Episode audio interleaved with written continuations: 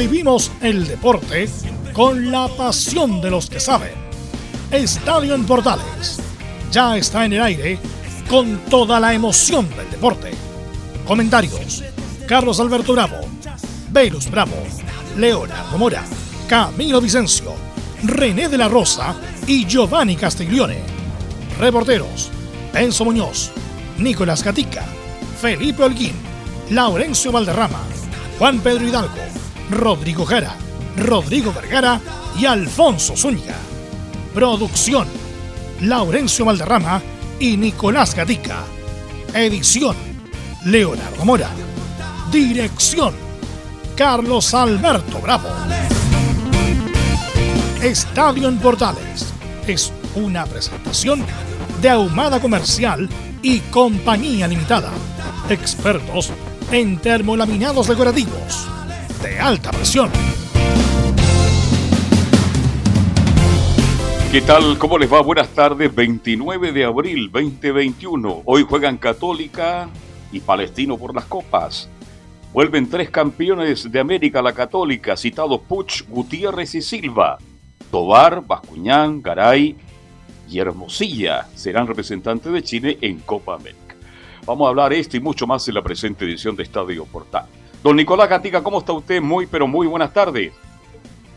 Sí, buenas tardes, Carlos Alberto, y a toda la sintonía de Estadio en Portales. Claro, además de lo que hay en el fútbol internacional, tenis, Juegos Olímpicos, porque hay un nuevo clasificado. Claro, en Colo-Colo hay preocupación por un caso positivo en el plantel profesional, pero según dicen, según se sabe, ya habría estado aislado. De hecho, ni siquiera habría estado citado en el partido contra la U. Pero bueno, más detalles sabremos hoy día en el informe desde el Monumental. Perfecto. Vamos con la U de Chile. Don Enzo Antonio Muñoz, ¿cómo está usted? Buenas tardes. Buenas tardes, Carlos Alberto. En la Universidad de Chile pasaremos a revisar lo que fue la Junta de Accionistas donde ratificaron completamente el proceso de Rafael Dudamel. Ok, vamos de inmediato con Católica, que en un ratito más y será transmisión de Estadio Portales por Copa Libertadores de América. ¿Cómo está Felipe Holguín?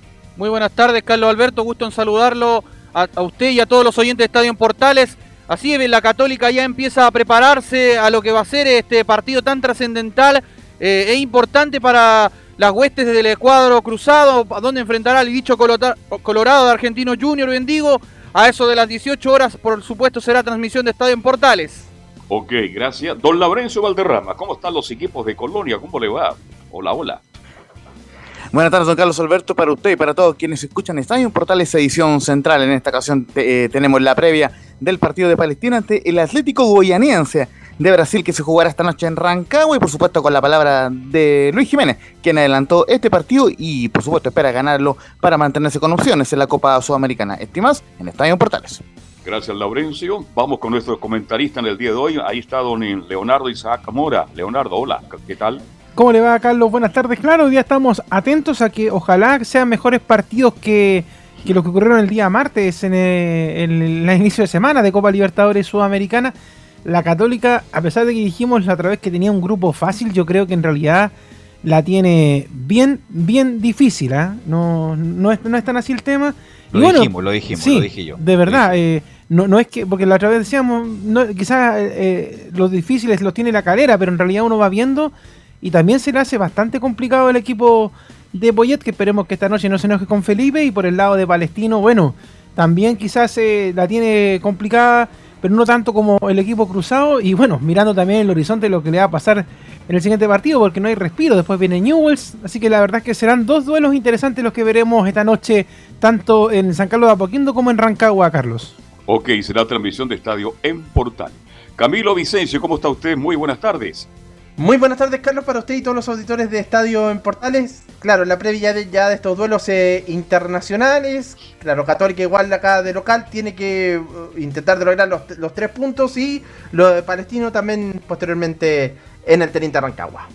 Ok, muchas gracias, Camilo. Velus, ¿qué tal? Buenas sí, pues ahí vamos a hablar con, la, con el informe de eso también de, lo que, de la Junta Accionista, que la verdad a veces no creo las cosas que se dicen, es increíble las cosas que salen. Así que vamos con los titulares que lee Nicolás Gatica. Exactamente, comenzamos con esta variada día del jueves aquí en Estadio en Portales. Comenzamos en la Copa Libertadores en el grupo de River Plate con Pablo Díaz, 90 minutos, perdón, venció 2 a 1 al Atlético Junior de Colombia. En el grupo de la Católica en un partidazo, A Nacional de Uruguay igualó 4 a 4 ante Atlético Nacional de Colombia. En la Copa Sudamericana, en el grupo A de Guachipato, Rosario Central derrotó 2 a 0 a San Lorenzo. Y algo positivo, si la fase de grupos terminara hoy, ¿quién lo diría? Guachipato estaría avanzando a la siguiente fase. En el grupo B del mismo torneo independiente con Pedro Pablo Hernández que no fue citado por COVID-19 venció 3 a 1 al Montevideo City Torque de Uruguay. En el conjunto Charrúa Marcelo Allende jugó 62 minutos y fue amonestado. Nos vamos a la Champions League donde en la segunda semifinal ida el City derrotó como visita al PSG en Francia. En España en un partido pendiente de la Liga Orellana marcó un gol en el empate entre el Valladolid y el Athletic de Bilbao. En la CONCACAF Felipe Mora marcó los minutos finales de penal el empate entre el del Timber y el América en los cuartos de final. En el tenis, Cristian Garín avanzó a cuartos de final del ATP de Estoril tras retiro de Richard Gasquet. Lamentablemente Alejandro Tavilo fue eliminado tanto en singles como en dobles en el Challenger de Ostrava, República Checa. Y cerramos con una buena noticia porque Gabriel Kerr, campeón chileno y panamericano en martillo, clasificó a los Juegos Olímpicos de Tokio. Esto y más en Estadio en Portales. Sí, y por qué, bueno, vamos a partir inmediatamente con Católica, porque decimos, ayer vi, vi un poco el partido entre Nacional de Montevideo con eh, Nacional. Con Atlético Nacional. Sí, Gran partido de 4-4, iba ganando Nacional en algún momento, quedó con uno menos, eh, lo da vuelta Nacional, después lo da vuelta de nuevo Nacional de Uruguay, quedó 4-2, después se lo empatan sobre la hora. Y, y por eso digo, por supuesto que el grupo es más abordable que el del año pasado, que habían dos gigantes brasileños, los dos gigantes del sur, Gremio e Inter. Más América de Cali, un histórico, a pesar de que venía recién subiendo de la, a la primera edición. Pero ahora son equipos parejos, no, no hay un equipo venezolano ahí me- a- eh, de medio pelo, sino está, como ya lo mencioné, el más grande de Colombia, el más grande de Uruguay, o si no, uno de los dos más grandes, y un equipo tradicional de Argentina, un equipo chico, pero un equipo tradicional que también ha sido campeón de la Copa Libertadores y además es un equipo argentino y si hay equipo argentino, equipo competitivo. Por lo tanto, el desafío de la Católica el día de hoy, eh, a pesar de las polémicas que hay alrededor del juego, que Católica perdió la estética del juego y todo lo demás, si quiere aspirar a alguna cosa, Camilo, es ganar el partido de hoy de local. Absolutamente, esa es la, obligación de local. Creo que si, un equipo quiere tener alguna opción de ser competitivo, por lo menos, los puntos de local es lo que hay, es lo que hay que asegurar. Y pa- hay que partir por ahí, a pesar de que eh, sea el rival, un rival, un, equipo, unos equipos parejos en este caso, con, con Argentino Junior, después con, con Nacional, pero los puntos de local creo que hay que asegurarlos. El que no gana de local tiene poca Sí. opción de, de avanzar a la otra fase. ¿Sabes qué, Belu? A mí me confunde un poco este tema de, de la, de la Copa Libertadores y la Sudamericana en cuanto a los juegos, porque, por ejemplo, anoche yo no alcancé a ver este partido, el, el que tú estás mencionando, por, por temas de tiempo, eh, porque estábamos en el programa anterior con Carlos y todo, pero después tampoco me enganché. Pero, por ejemplo, Además, me que tiene que, usted, además ¿Mm? usted tiene que descansar, pasa todo el día conectado, tiene que descansar. Créame también, que pues, la última reunión en Zoom la terminé a las once y media de la noche, así que es una locura. No, pues tiene que No, ver sí. ahí sus dibujos animados que le gustan, sus No, cosas para, recrearse. Ya no me tomar, dejan. La noche, ahí se tomar, un- tomar una buena once. No, no me Sí. dejan, no me dejan. De hecho, hasta Ya. las 12 estamos y de hecho hoy día me dieron libre para pin- ir a pincharme y no me dejaron pincharme. Con eso te digo todo. Así Ya. que ando, ando con un tarro, pero que no me lo con el terrazo ya. Sí, pero ¿sabes qué? Anoche estuve, eh, te digo esto un poquito de que uno lo descoloca porque, por ejemplo, anoche estuve viendo si el partido de San Lorenzo, era que no, y, y perdió con Rosario Central. Y yo me Por la pregunto... Copa Argentina. eh, no, no, por la, por por la la. Sudamericana. Copa de la Liga. ¿No? Sudamericana. Sudamericana. Sudamericana. Sudamericana, sí. Sudamericana. Ya, perfecto, perfecto. Sudamericana, que de hecho es rival de Huachipato en el grupo. Ya, Y, perfecto. y yo me pregunto, eh, ¿se- ¿Rosario Central es más que River? No, pues, no, más que River. Porque San Lorenzo el fin de semana le ganó a River. Por el Bueno, porque argentino. otra es la Entonces, motivación, pues, eh, otra es la ent- motivación. entonces, yo me, uno, pero es que se supone que la Sudamericana igual debería ser motivación. Y la verdad es que a mí me descoloca un poco eso, porque lo- lo- los partidos, bueno, para qué decir lo que pasó con 12 de octubre y Huachipato, que ya lo hablamos. Pero es medio raro el, el- el tema de cómo los equipos se, se enfrentan entre ellos mismos para, para jugar torneos internacionales y en el torneo nacional el San Lorenzo una tromba ante River Plate, que para mí River Plate, y yo creo que todos lo tenemos claro, el mejor equipo en estos momentos de Argentina, que pelea Así ahí es. siempre con, con Boca, pero, pero es muy raro eso. Entonces yo por eso como que tampoco coloco mucha expectativa en lo que pueda pasar hoy día en la noche con Católica o lo que pueda pasar con Palestino, porque uno se puede llevar una sorpresa, porque uno puede decir, no, la Católica ya Porque anoche un, un hincha cruzado, eh, un amigo mío me decía, después de ver el partido justamente que, que tú estabas mencionando, decía, listo, la Católica de, debut y despedida en Copa Libertadores. Pero yo le decía, oye, pero quién sabe, porque a lo mejor la Católica puede marcar la sorpresa en la noche. Y la puede marcar y tiene el fútbol y tiene jugadores, tiene todo para O hacerlo. sea, lo así importante es ganar, no sé si va a marcar. Insisto, Argentino Junior es un buen equipo. Es un buen equipo argentino. Está Gabriel Milito, que además conoce el fútbol chileno. Estuvo en O'Higgins. O sea, Así llama, como le fue, me llama la atención de, del ninguneo. Argentino, campeón de América. Hace poco fue campeón. Clasificó a la Copa Libertadores, donde por lo menos hay que estar dentro de los cuatro primeros. Entonces no la va a tener fácil Católica. No es un equipo venezolano. Me llama la atención, la verdad, el ninguneo a, a este equipo argentino, que insisto, un equipo tradicionales del fútbol argentino. Y, y si gana Católica por medio a cero, a pesar de la de la del, de lo que uno dice, es importante que gane medio. Y lo importante es ganar de local, la típica, ganar de local y sacar algunos resultados de visita para poder eh, aspirar a clasificar. Clasifican dos del grupo, el tercero juega la Sudamericana. Así que vamos inmediatamente con Felipe Holguín para que nos comente las novedades, para ver qué equipo va a plantar o, o va a disponer el señor Gustavo Poyet.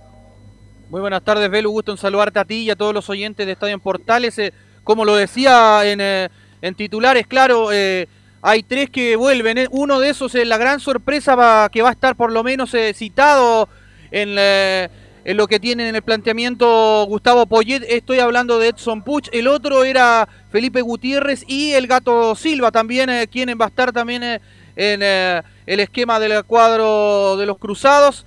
Pero para irnos de lleno ya lo que va a ser este partido, que por supuesto va a ser a las 18 horas allá en el Estadio San Carlos de Apoquindo, eh, escuchemos las primeras eh, declaraciones del jugador Alfonso Parot, donde habla, parece que a muchos se les olvidó que somos los actuales eh, tricampeones del fútbol chileno. Primero estamos de local y, de local no, no, nos hacemos fuertes en nuestro estadio, nuestra cancha la conocemos.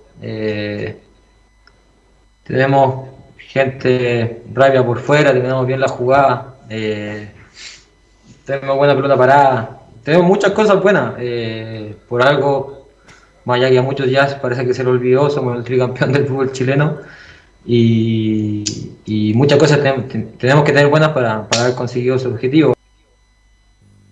Ahí estaban las declaraciones de Alfonso Parot, quien hablaba al respecto de, eh, de ese enojo posterior que tuvo en conferencia de prensa ahí con algún colega.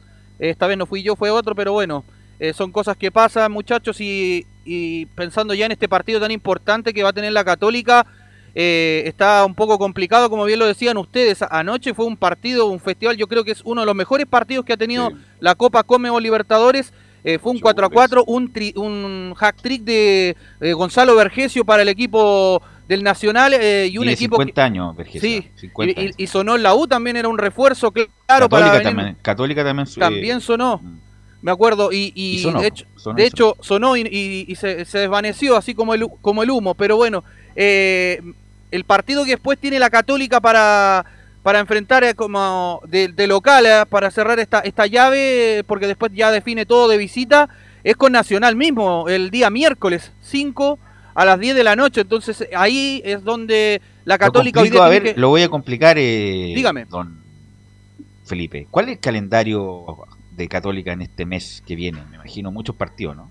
Sí, tiene entre el mes de, bueno, que se nos vaya, el mes de abril y mayo, tiene posteriormente unos 10 partidos, tanto entre Copa Libertadores y Copa, y digo, Torneo Nacional. Tiene que jugar el día domingo, después de este partido que juega hoy día, juega posteriormente el día domingo con Melipilla a las 18 horas de visita en Calera. Eh, será ese partido. Ahora, una, una pregunta ahí, ¿por qué Milipilla no está jugando en Milipilla? Está remodelando el estadio. remodelando Sí, Está- por Roberto sí. Bravo, se está Ah, remodelando hace rato. Ya, perfecto. Pero sabes que estaba ja. jugando en la Pintana y Claro. no sé por qué ahora lo, bueno, ahora lo llevan mm, a Calera. O Siento que no hay público, podría, no creo que haya, Ya más podría cancha sintética, además. Sí, y, y en Calera, en, en la cancha de, de la Pintana hay buena iluminación. Es extraño que lo hayan cambiado. Yo creo que tiene que, tiene que ver Chile en la con, actualidad. No. tiene que ver con la Sí, prensa que quizás no. pueda ir eh, en estos Ah, momentos. Parece que no. Muy decolora la, la cancha de la Pintana. No está bien, es cosa de ver cómo se salta el pasto. No está buena la cancha Los de que la han Pintana. jugado Ahora, ahí lo que pasa No, es que- no está buena la cancha. No está buena, no está buena la cancha. Pero no ¿qué está cancha buena. está buena ahora? En esta Eh, época, La de San Carlos está buena. Porque, cuidado. La- no, no, de pero obviando que no puedes jugar en San Carlos porque eres local la Católica. Ah, no, no, no, pero en general las canchas en Chile, cuando el, el pasto, o sea, por supuesto que la cancha de la Pintana es buena, pero no es la mejor, a eso me refiero. En- Claro, porque, por- porque, en por ejemplo, caso es la mejor. porque por ejemplo, si quieres hablar de cancha, la que va a quedar hecha pebre es la de Rancagua, porque juega Palestino hoy día, después va Ah, a no, jugar la el sí, lunes, juegan sí, el obvio. martes, entonces Obvio, obvio que sí, pero te digo, la Monumental estaba buena el otro día, el- bueno, San Carlos, lo- vi bien recuperada la cancha de Antofagasta, bien recuperada después de un buen tiempo, estaba Claro. bien la recuperada. de la Serena también es bonita, La, es la buena. Serena, una No, es la maravilla. mejor. La, Sí, de sí, la Sausalito también una maravilla. No sé, hay Es canchas bonita, buenas. Por eso digo, Ah, pero yo creo hay que no van que- a la van a la van a la Pint- o sea, no van a la Pintana, perdón, por el tema de la prensa, yo creo también, aunque en realidad en la calera hay es- prensa. es, igual de Oigan, mejoraron, eh, Leonardo mejoraron mucho la instalación en la, flo- en la pintana para Sí, la pero, prensa. pero son sol- son solamente cuatro medios los que pueden estar en caseta, Carlos. Y usted sabe Ya, que la pero hay buenos pupitres. llama un Claro. paréntesis del paréntesis. Tampoco va a haber radios en, en la Copa América. ¿ah? Ya se dijo, ya solamente radios argentinas y radios colombianas. Es que- y están, y están y- pidiendo la. Disculpa, Leo. Sí. Están pidiendo la federación como de radios latinoamericanos. Justamente como no hay radio en, en esos lugares, que se liberen los derechos para las radios y puedan transmitir la Copa América. Eso te iba a decir que lo no que pasa es que eh, tampoco todas las radios pueden ir, porque no todas las radios tienen los derechos pagados. Y son. Bueno, tú sabes lo que le ha pasado a la portal Sí. en las últimas Copa América, entonces no, no se puede, de hecho. Así que- plata. Cerramos los dos paréntesis y seguimos con Católica, don Felipe. Sí, no hay problema, muchachos. Claro, eh, con respecto también a lo de Católica, hoy el Ceremi de Salud inspeccionó a San Carlos de Apoquindo para el debut de la UC en Copa Libertadores eh, como local, donde serán dueños, eh, en este caso estuvo ahí el Tati Buljubasic y, y el gerente general eh, Juan Pablo Pareja, eh, quien estuvo a cargo también de, del tema con los- las personas del eh, Ceremi de Salud para ver el tema de que esté todo en orden para esta tarde en el Estadio San Carlos de Apoquindo y se pueda jugar sin ningún problema con todas las medidas necesarias ante este equipo argentino eh, Juniors. Argentino Junior, sí. Por lo tanto, eh, esto que uno se había olvidado, Camilo, ah, que estaba Felipe Gutiérrez, que, está el gato Silva, bueno, pues sabemos que estaba con coronavirus. Pero estos muchachos hace tiempo que, bueno, hace como un mes ya que Felipe Gutiérrez firmó y esperemos que rinda, o sea, que sea aporte, porque no sea un como Matías Fernández, con todo respeto en Colo Colo, que la verdad no fue ningún aporte. Es que eso me estaba preguntando justo a qué Pero- vino Felipe pero escucha, Gutiérrez. espera, pero dame un segundo. Ah, sí. pero Matías Fernández jugó bien, jugó mejor. ¿Dónde jugó mejor? Bueno, ¿En qué, en qué equipo? en Colo Colo. No, pues, La Serena, ¿no? Claro, no, Ya, pero en el pasado Serena. fue en figura en Colo Colo. Mejor Pero hace cuántos años que no juega bien Matías, que no es desequilibrante, que no Es es que, factor. ¿Sabe lo que pasa con Matías Fernández? Que la lesión lo está acompañando. Bueno, eso te estoy diciendo, pues, Ah. y, viene con una lesión Felipe Gutiérrez, por eso hago la comparación. Ojalá que Felipe Gutiérrez no sea el Matías Fernández de la Católica y sea un jugador Pero importante eso lo dijimos antes que llegara. y no un jugador, sea un jugador importante y no un jugador decorativo, lamentablemente, como fue Matías Fernández en Colo Colo. Por lo menos está citado hoy. Vamos a ver. Pero está citado, pero más para acompañar al equipo. no- Quizás ni siquiera entre la. ¿Es, bueno para contar chistes? A lo mejor podría ser pelotero. ¿Ah? Claro, pelotero. Puede ser pelotero también. Sí. A lo mejor lleva café. Seguramente lo van a ir llevando a poco, igual que el, el caso de, de Francisco Silva también, porque él también lleva harto tiempo lesionado. Jugó algunos partidos después. Sí, eso es más. Sí. Y lo otro, eh, yo creo que de los tres, Puche el que está más cercano a, ser, a, a jugar de titular. O a tener algunos minutos en realidad. Holguín Felipe. Sí, claro, y con lo que decía ahí Camilo para hacer eh, un, un punto bien ahí, eh, Gutiérrez, el, el Pipe Gutiérrez eh, desde el 2012 que fue su último partido con la Católica, o sea, es bastante el tiempo desde que no juega y de hecho desde ahí que después su último partido con los Cruzados antes de partir a Europa. Eh, eso sería como más o menos eh, lo además, que yo les y además viene, viene de mucho tiempo sin jugar. El último partido fue la MLS el 2019. Sí. O sea, imagínate, un año y medio. Que apuesta de Católica. mucho. De hecho, en diciembre del año pasado, el eh, jugador de la Católica también, el gato, ahí fue donde cuando jugó con Vélez, fue el último partido que jugó él. Ese fue cuando fue su último partido y bueno, Edson Puch, eh, yo creo que si se ve complicado en algún momento la Católica en algunos pasajes, porque mm, miren, eh, Valencia no es para jugar de puntero izquierdo, yo no sé, Poyet, por qué tiene todavía eso de ponerlo de puntero si él es eh, centro delantero. Pero bueno, eso es cosa del técnico. Yo creo que ahí podría acertar con. De hecho, eh, cuando les pasa a detallar lo que va a ser lo- los 11 de este equipo. Mira, antes de eso, mira, justamente estábamos hablando de la falta de respeto y no, no tenía idea que justamente hubo un conflicto y en un problema entre un, un, un- un profesional de ESPN que re- respecto a que Argentino Junior era el más débil del grupo y le responde el presidente de Argentino Junior y el Cristian Malaspina y dice el presidente de Argentino Junior, qué falta de respeto del, del periodista de la prestigiosa ESPN Chile para con Argentino Junior, campeón de la Copa Libertadores y de donde salió nada más ni nada menos que el más grande jugador de la historia, Diego Armando Maradona. Mañana este plantel demostrará para qué estamos.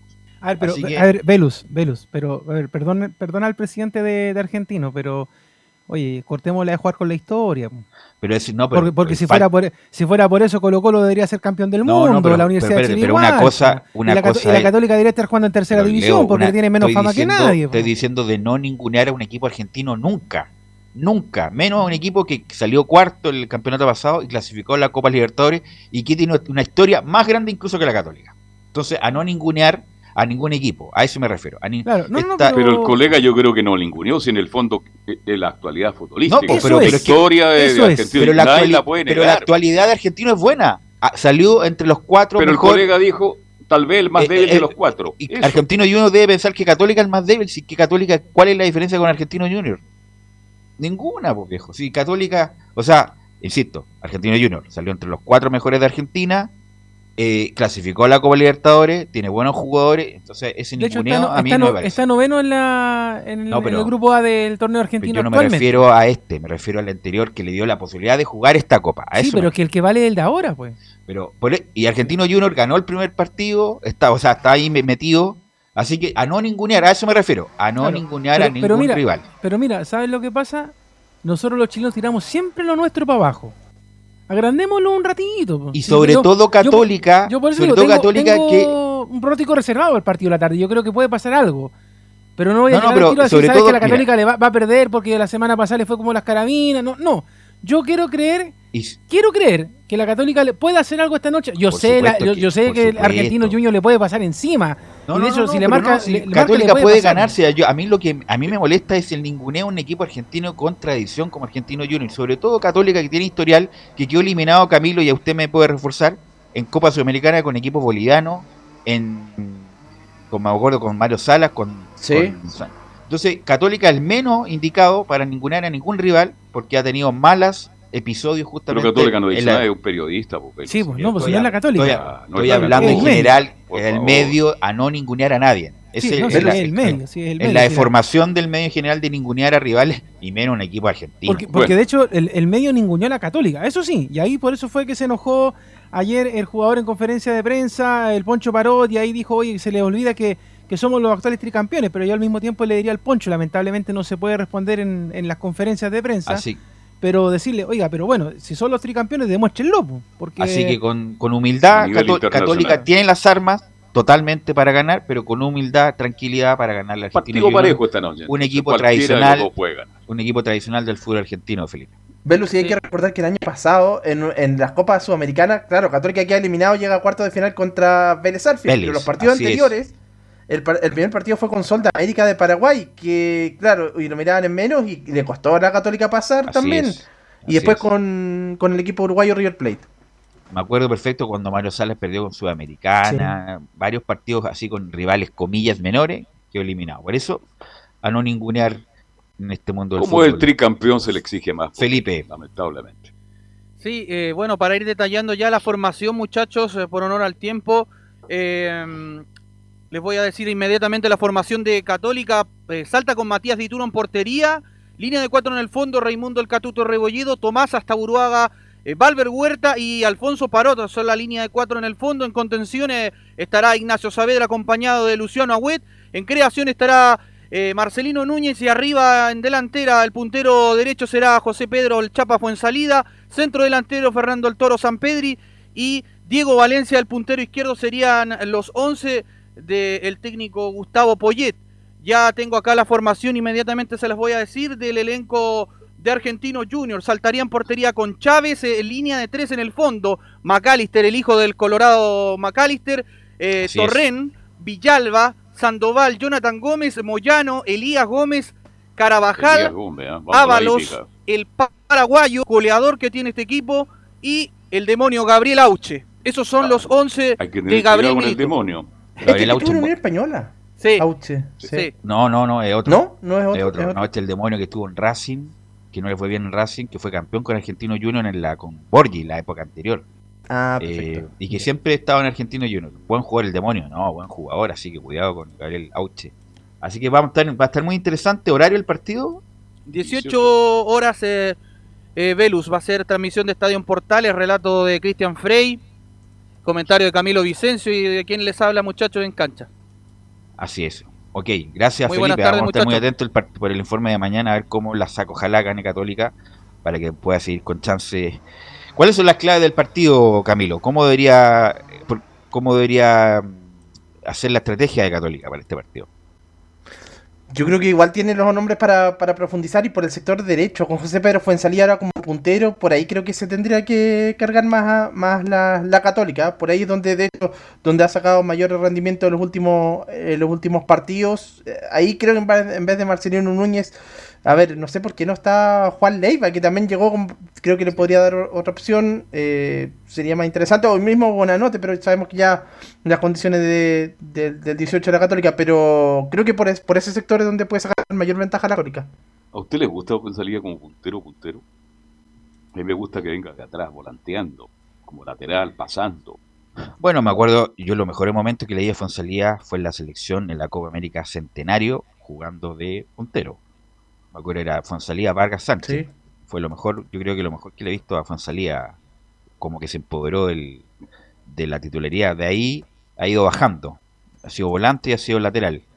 Eh, pero claro, él con espacio viene mejor cuando la pelota viene con... No es que con, espa- con espacio puede eh, tener eh, movimiento Fuensalía, porque cuando va de puntero, claro, él tiene que driblear él mismo en vez de llegar sin balón al otro lado.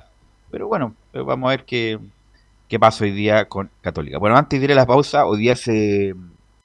A ver si Nicolás Gatica me ayuda, si es que estará disponible, sí. Se cumple un... una- hoy día fue un día como hoy que Zamorano hizo los cinco goles a Venezuela en el Monumental, ¿o no, Monumental. Nicolás Gatica? 7-1 ganó Chile.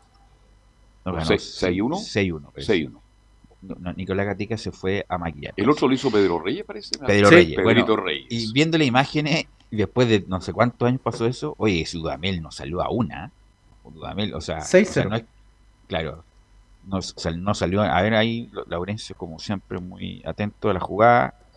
Eh, claro, cinco goles. Fue 6-0, claro. Y Zamorano es el único jugador que ha anotado cinco goles. Y Dudamel, poco que hacer, ¿ah? pero también hizo Sí, poco. fue el 29 de abril de 1997, Chile 6, Venezuela 0.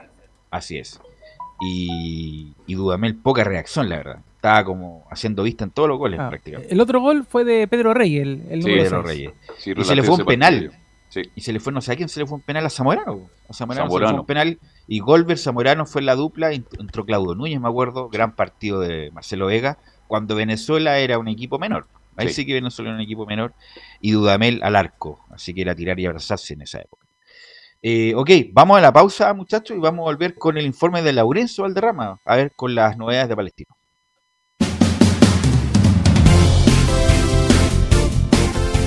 Radio Portales le indica la hora.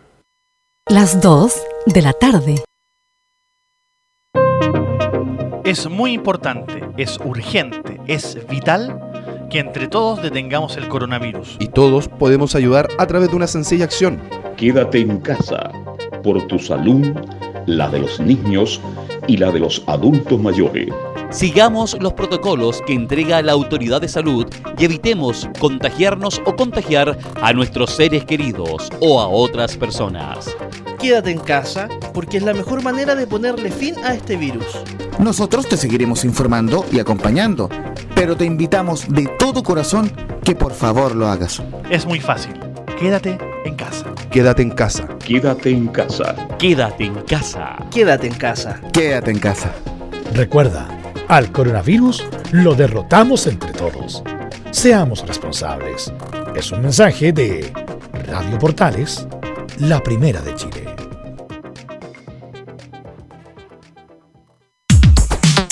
¿Necesitas promocionar tu marca o producto? Anunciar en la Primera de Chile es rápido, fácil, con cobertura nacional y no cuesta tanto.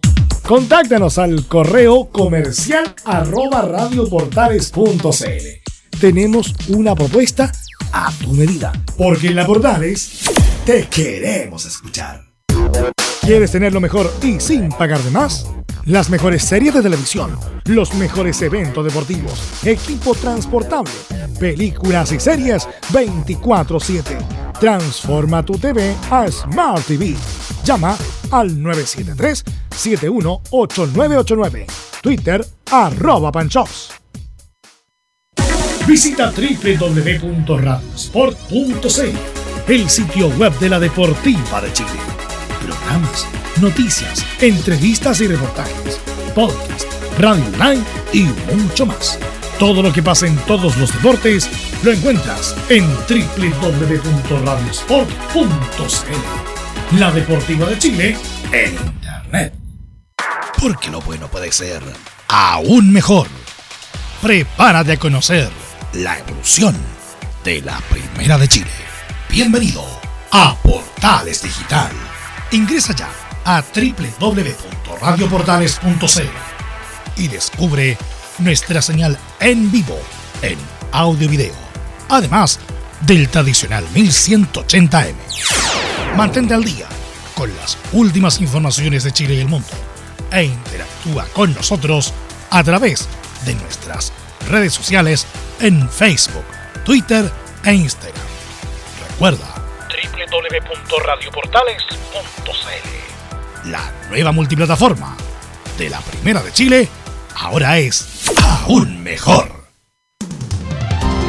Termolaminados de León, tecnología alemana de última generación. Casa Matriz, Avenida La Serena, 776 Recoleta. Foro 22 622 56 76. Termolaminados de León. Desde todo Chile. Desde todo Chile. Y para todo Chile. Y para todo Chile. Portales Digital está en todas partes. www.radioportales.cl Entre Marco Grande y Marco Chico, media vuelta y vuelta completa. Escuchas Estadio en Portales en su edición central. La primera de Chile, uniendo al país de norte a sur. Bueno, antes de ir a Palestino, eh, bueno, 14 horas con 4 minutos. eh, cuando llegaron los muchachos de Argentino Junior y hicieron los hisopados, el test, hay 5 casos positivos. ¿ah? Ahí no sé cómo se va a resolver, porque se acuerdan el escándalo que hubo con Defensa y Justicia, cuando jugó con Coquimbo, que sí, que no, que, que ellos venían con, test, con PCR negativo de Argentina y acá llegaron, los tomaron y estaban positivos y, y fue todo un show. Así que no sé cómo va a ser el procedimiento en este caso, donde se confirma que hay cinco casos positivos eh, del plantel de Argentino Junior. Se van a quedar en cuarentena de inmediato. Así Sí. que, pero ellos, ellos pueden salir. Después, Claro. un- hasta Rafael Bielsa tuvo que moverse Sí. para que saliera lo- la, la gente de Defensa y Justicia. Salió la ¿Cuánto Seremi de Salud.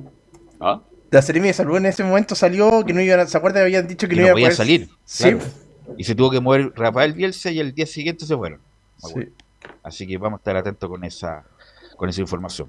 Bueno, Laurencio también tiene una parada difícil palestino hoy por la Copa Sudamericana.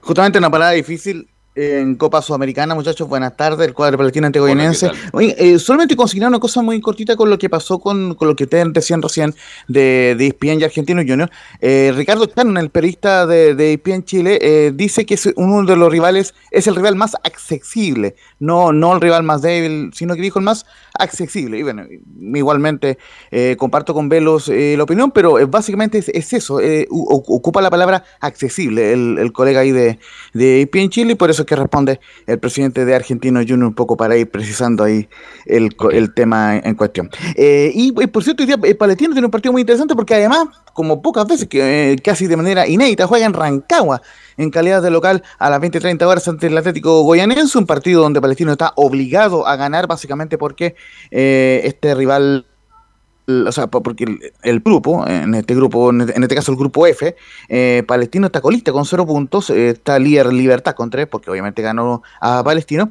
mientras que Goyanense tienen un punto. Entonces, obviamente Palestino requiere ganar porque se sabe el primero de Pero cada Palestino grupo un solo a los octavos de, de final. Los otros han jugado dos partidos, mi estimado Laurencio.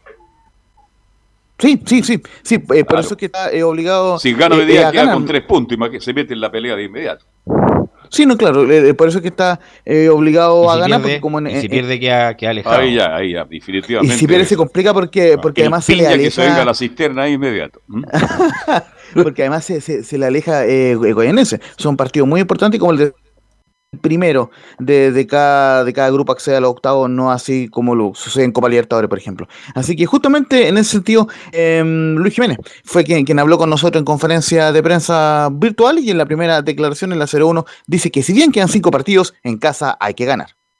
Sí, si bien quedan cinco partidos, yo creo que sobre todo en casa hay que sacar eh, buenos resultados y al decir buenos resultados me refiero a ganar el partido. Lamentablemente el partido pasado no, no conseguimos lo que queríamos, si bien empezamos no, no de la mejor manera, los primeros minutos fueron bastante difíciles.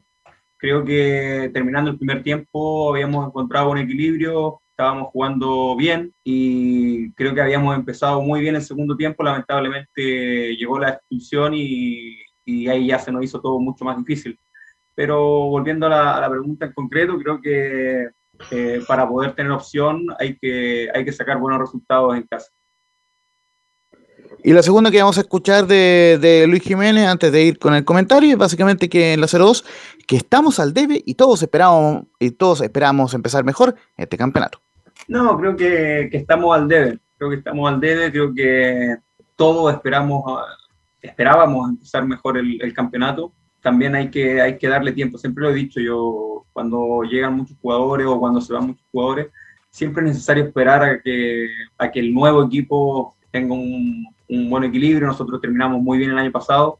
Llegaron muchos jugadores y hay que esperar que, que se adapten de la mejor manera. También nosotros los que estábamos eh, intentar conocer a, lo- a los que llegan, pero no tengo ninguna duda que, que va a ser un buen año. Tengo, estoy totalmente seguro de que lo vamos a, a sacar adelante, vamos a lograr eh, mejorar lo que estamos haciendo y, y vamos a pelear arriba. Muchachos. Sí, que eh, Palestino todavía no, no le vemos cosas del año pasado. ¿ah? El Palestino terminó muy bien jugando con Villanueva, Jiménez siendo figura, Cortés al lado de Faría. Y están casi los mismos jugadores, eso por lo menos ese medio campo, y no, no ha tenido ese nivel. Le falta, le falta gol a Palestino, definitivamente. Ahora, la pregunta, obvio que al Coto le fue muy bien después que salió Pasay, pero a mí me gustaba más cómo jugaba Palestino con Pasay, vengo. Era un equipo mucho más frontal, buscaba mucho más el arco rival. Bueno, antes de que. Claro, antes que bajara. bajara. Entonces no- me quedé con esa sensación, Camilo Vicencio, habitualmente nosotros vamos a ver a Palestino y hoy día juega un equipo más pausado, de buen toque en el medio campo y a, a rato creo que es un equipo muy anunciado Palestino. Sí, que le estaba rindiendo el año pasado, claro, esa dupla, como decíamos, de Luis Jiménez más adelante, como nueve falso, como se diría, y más atrás, eh, Carlos Villanueva. Y eso es lo que le está faltando ahora, porque Villan- ahora está jugando Villanueva, eh, Jiménez más atrás, y como centro delantero, el ex jugador de Guachipato. Sí.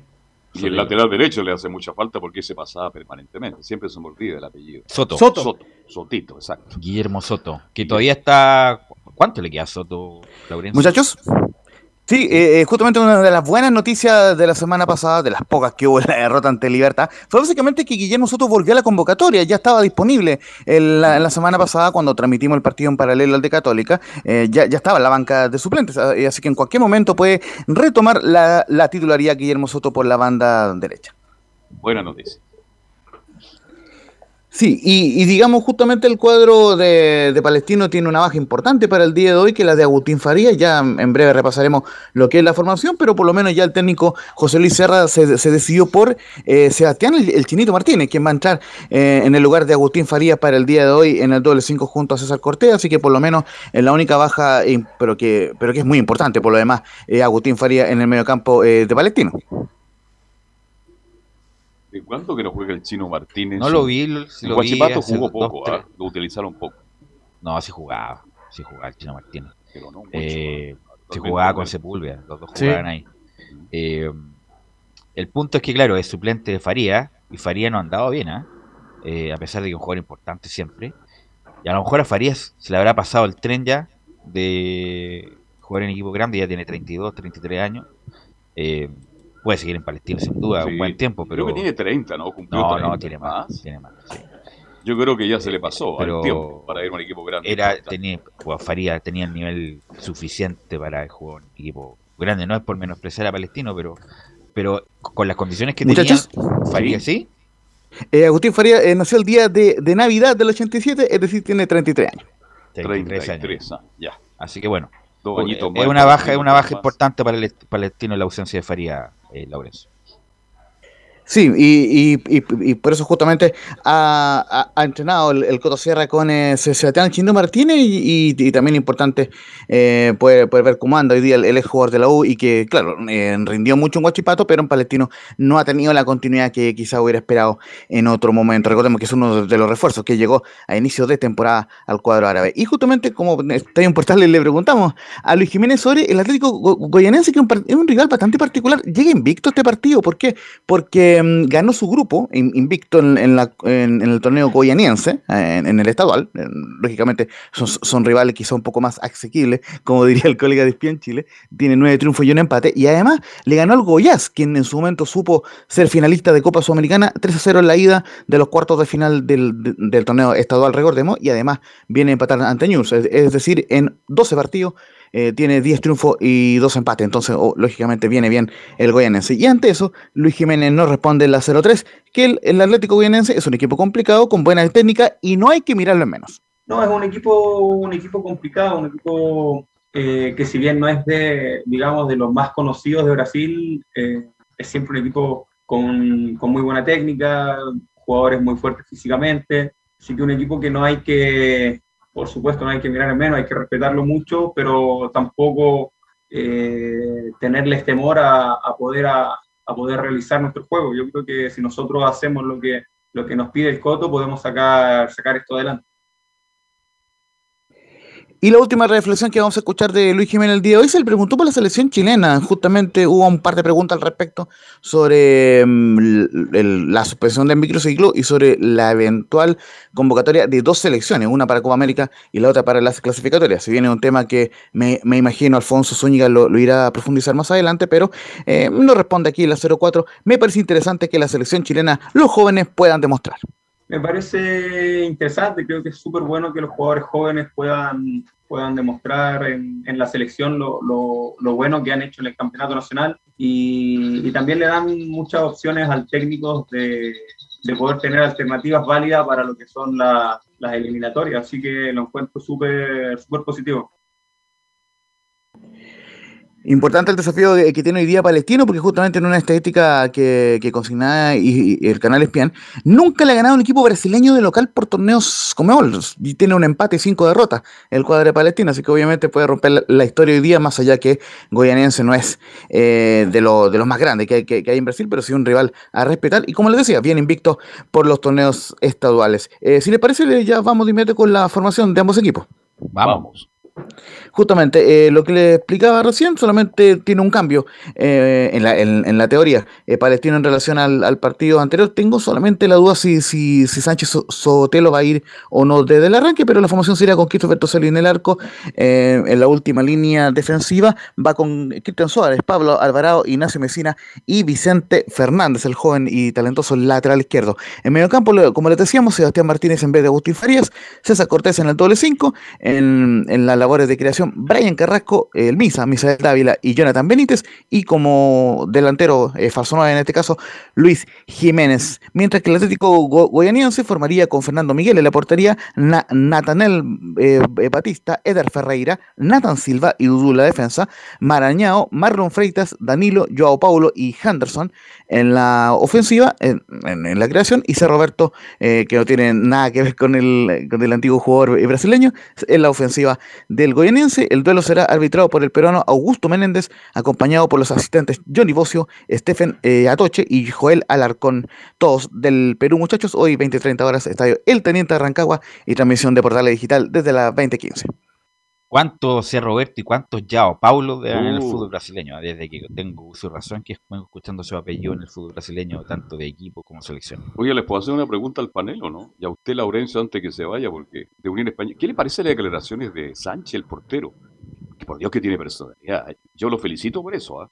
Soy el mejor arquero de Chile y sería el arquero ideal de Colo Colo. Mandó recado a Colo Colo. Está desesperado, está desesperado el mono Sánchez por salir. Parece que la nueva Polola le exige que vaya a Colo Colo, parece. ¿Qué pasa? Cuénteme. No, lo que podemos contextualizar es que Diego Sánchez tuvo que salir de inmediato ahí a, a aclarar sus dichos en, en- en su Instagram, bajándole el perfil y, y- y diciendo que él lo que más quiere es seguir en Unión Española, un poco para Claro. calmar a los hinchas que ya estaban No, enojados pero- con el tema de Pelis. Pero esas declaraciones nos, nos ayudan mucho, como soy el mejor Sí, no, está, está en la Unión.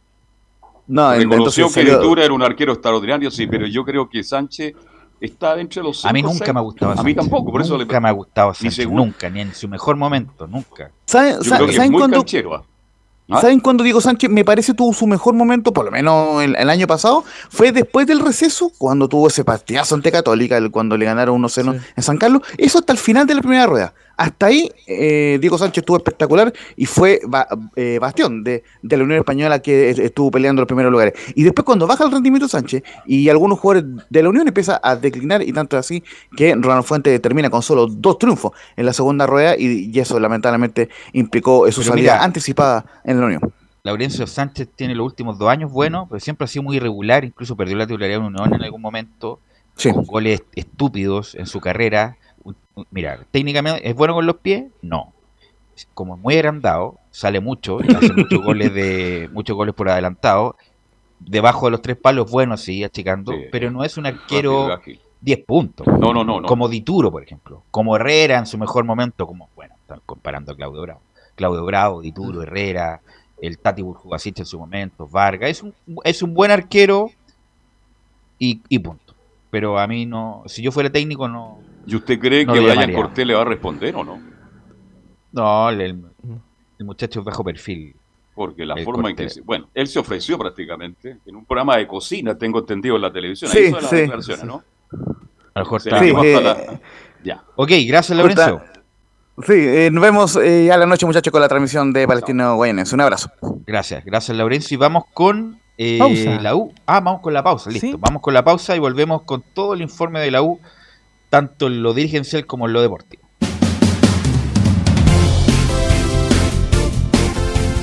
Radio Portales le indica la hora. Las 2 de la tarde, 19 minutos. Ahora más que nunca, quédate en casa y disfruta de algo rico sin pagar de más. Somos de la casa, una delicia al paladar. Conoce nuestra variedad de waffles, sándwiches, empanadas de horno y mucho más. Contáctanos vía WhatsApp al más 569 5018 3008. Atendemos todas las tarjetas de crédito y Red Compra. Infórmate más en nuestras redes sociales, en Instagram y Facebook. Recuerda, somos de la casa, una delicia al paladar. Durante esta emergencia sanitaria, realicemos actividades junto a nuestros niños, niñas y adolescentes. Intentemos solucionar los problemas con diálogo y conversando sobre las emociones que surgen estos días. Que ellos confíen en sus padres o adultos cuidadores puede evitar el consumo de alcohol y otras drogas. Si necesitas ayuda, ingresa a senda.gov.cl o llama al 1412. Senda, Ministerio del Interior, Gobierno de Chile. Visita www.radiosport.cl, el sitio web de la Deportiva de Chile. Programas, noticias, entrevistas y reportajes, podcast, radio online y mucho más. Todo lo que pasa en todos los deportes lo encuentras en www.radiosport.cl. La Deportiva de Chile en Internet. Comercial IAC y Compañía Limitada. La mejor calidad mundial en laminados decorativos. Comercial IAC y Compañía Limitada es Vertec en Chile. San Ignacio 1010, Santa Rosa 1779, Avenida Mata 446 y Portugal 501. Comercial IAC y Compañía Limitada es Vertec en Chile. Desde todo Chile. Desde todo Chile. Y para todo Chile. Para todo Chile. Portales Digital está en todas partes. www.radioportales.cl Un acercamiento electrónico a todo lo que pasa en el fútbol. Escuchas Estadio en Portales en su edición central. La primera de Chile, uniendo al país de norte a sur.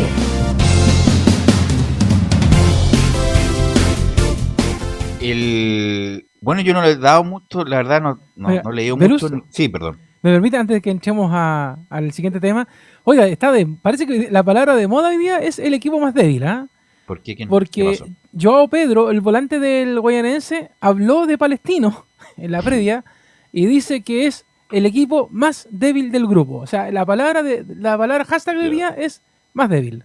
Que responda Huawei, que responda Huawei de inmediato. Había un programa, había un programa que se llama Rival Más de Sí, con la Cata Pulido. La Cata Pulido, justamente. justamente. Bueno, lo que quería decir es que eh, ha salido, bueno, en la red, ese programa, la verdad, yo nunca lo he visto el programa. O sea, Va los días lunes. No, va todos los días. ¿Todos los días? Sí, Ah, todos los días como un noticiero. Solamente una vez a la semana.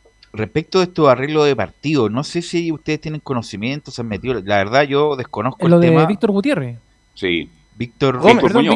Víctor, Gómez, perdón. Gómez, Víctor Gómez, Gómez, Gómez. Sí, Víctor ¿Ustedes Gómez. tienen Gran conocimiento? periodista ¿No- investi- ¿Les pueden decir a la audiencia de qué se trata esto, muchachos? Lo que pasa es que antes de que, porque de hecho Víctor Gómez se enfermó de coronavirus de pasadita, eh, antes de eso eh, él había publicado a través de este medio de que había un arreglo con los árbitros de los partidos en el periodo en que pasó el tema de Colo Colo, que se evitó el descenso, lo de la U, toda esa situación, ¿ya? Entonces él eh, en un principio simplemente la tiró al voleo, así como a ver si alguien la agarra. Y comenta Víctor Gómez con respecto al tema de que eh, habían arreglos en los arbitrajes para que X árbitros estuvieran en X partidos. Entonces eh, aparece, eh, obviamente, primero llegando estas declaraciones y recuerda que en esos días la NFP sacó un comunicado diciendo de que, de que lo que decía eh, Gómez no era verdad y que si tenía antecedentes que obviamente los entregara. Y eh, Pero se, re- disculpa, Leo, se refiere a partidos de primera división. de primera división. Sí, primera división. Ya, partido en específico que tiene, me imagino que tiene que anterior. tener las pruebas. Claro, y de hecho, eh, según la versión de Gómez, porque Gómez no, la- no lo pudo hacer en el mismo momento porque justamente se le detectó coronavirus, después de varios días que estuvo desaparecido, nuevamente apareció en las redes sociales, que recuerda que el arroba es bien particular, olor a azufre, para la gente que no lo, no lo ubica en Twitter, y eh, dice que entregó efectivamente estos antecedentes a la FIFA y eh, a la NFP, según la versión de Gómez. Y hace poco apareció nuevamente y dijo, bueno, tengo los nombres de quiénes son los que estarían haciendo estos arreglines, pero no los publicó, sino que simplemente manifestó de que ya estaba más un poco dilucidado, según su versión, el tema de que quiénes eran los árbitros que y las personas que estaban haciendo estos arreglines en la NFP. Digamos que un periodista que investiga muy bien Velo, ¿sabes? Víctor Gómez, es lo mejor que ha hecho en su carrera, un tipo serio en ese aspecto. Y estos antecedentes tengo entendido que llegaron a la FIFA. ¿eh? Bueno, pero la FIFA los puede tomar Claro, y los, los puede, sentir, los puede archivar y ¿ah? meter en el subterráneo, o le puede dar admisibilidad, como se dice ahora. Pero es malo para el fútbol chileno que salgan estas noticias, así que es bueno que se aclare. Es bueno. El punto claro sería muy sería, sería grave si esto se comprueba. Muy grave, sería muy muy, grave. grave y cerramos la puerta y, y hacemos estadio portales farándula o no sé, política, alguna cosa así. Bueno, vamos con Don Enzo, con Don Enzo Muñoz, que hay varias novedades. Hoy día estuvo la Junta de Accionistas, Don Enzo. Sí, así como tú lo señalas, Velus, el día de hoy fue la, eh, la Junta de Accionistas de Universidad de Chile, pero yo te propongo algo. ¿Qué me propone? Te propongo propóngale- que retrocedamos propóngale, en el a- tiempo. propóngale algo a su polona, no a mí. No, proponiendo- No, te ¿cómo? propongo retroceder en el tiempo Ah, al año ya. 2012. Sandro. Ah, ya, ya, Te ya, ya. propongo. Sí, Porque- ¿cómo estás proponiendo cosas al aire? Sí. Nada que ver. No. No, el día 29 pero, de abril, pero del 2011, o sea, estamos hablando hace 10 años 2012. atrás. 2012. 2012, sí, hace menos, fueron 9. Resulta que eh, se dio un partido entre Colo Colo y Universidad de Chile. En ese partido, Universidad de Chile, que alineó con Johnny Herrera, Matías Rodríguez, Osvaldo González, José Pepe Rojas, Eugenio Mena, Marcelo Díaz, Charles Arangui, Gustavo Lorenzetti, Emilio Hernández y Ángelo Enríquez y Felipe Gallegos, eh, dirigidos por eh, Jorge Sampaoli, y ingresaron en el segundo tiempo Igor Lisnowski, eh, Marino, Francisco Castro. Derrotó por 5 goles a 0 a Colo Colo. Los goles en esa ocasión fueron de Marcelo Díaz en el 45 más 1, de Matías Rodríguez en el minuto 47, el 3 a 0 lo puso mm, Igor Lisnowski, el 4 a 0 lo puso Ángelo Enríquez y repitió en el 92 Matías Rodríguez. Sin duda es uno de los grandes hitos de la época de San Paoli eh, haber ganado, no solamente ganado Colo Colo, sino que haber ganado con autoridad y darle prácticamente, no, no prácticamente, le dio un baile a Colo Colo. Yo, yo creo que nunca en la historia la U le había dado un baile de esa manera a Colo Colo en ninguna cancha y se la dio en el Nacional. Fue un, un espectáculo. Fue un espectáculo con ese equipo que ya se había ido Eduardo Vargas, se había ido Marco González, se había ido Canales y le gana 5-0 con autoridad. Eh, fue, no, fue extraordinario para la gente de la U ese 5-0, inolvidable, que después se repetiría para los playoffs de ese mismo año, justamente las semifinales 4-0 con gran actuación de Junior Fernández. Pero ese en particular, que además es la mayor victoria de la U sobre Colo Colo, va a quedar siempre en la historia del club. Oye, Felipe Gallego, ¿sigue en México jugando? Sigue en México. Hubo poco en la U, y no lo hizo mal, ¿eh? Sigue en México, se fue a temprana edad, pero no un recuerdo imborrable para la gente para la gente de la U Donenso.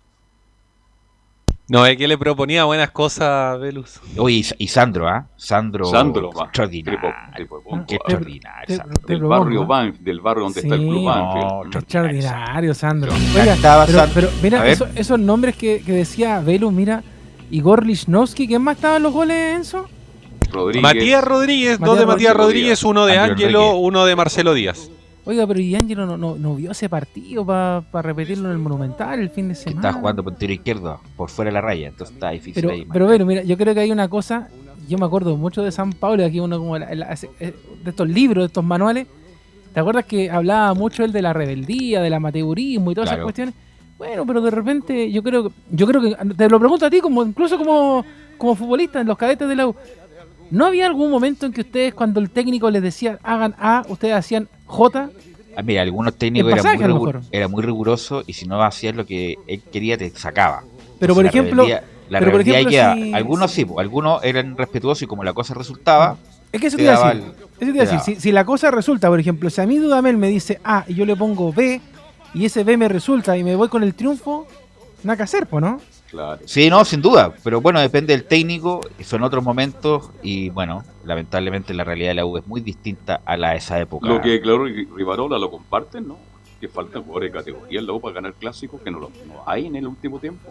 No, tiene que ver, insisto, lo de Colo Colo es hace 20 años que viene pasando lo mismo, con jugadores de categoría y no jugadores de categoría, tiene que ver con una, más bien con una disposición de la cabeza. Pero nos quedamos con el 5 a 0. ¿ah? Y, con, y con el gran Sandro. Sandro, Sandro, Sandro, Bueno, pero la realidad de la U. Acuerdo del festival, mira, la actuación de Sandro, el festival de Viña en el año 70 y tantos, no me acuerdo, con micrófono largo. No había no había la tecnología de audio que hay ahora, que ahora estoy en el ámbrico, todo con monitor. Y ahí, ahí nomás, prácticamente a la que te criaste, Sandro, en vivo, en su mejor momento con movimiento cadera extraordinario, de lo mejor de la historia del Festival de Tiene, tiene que hacer algún... que grandes artistas.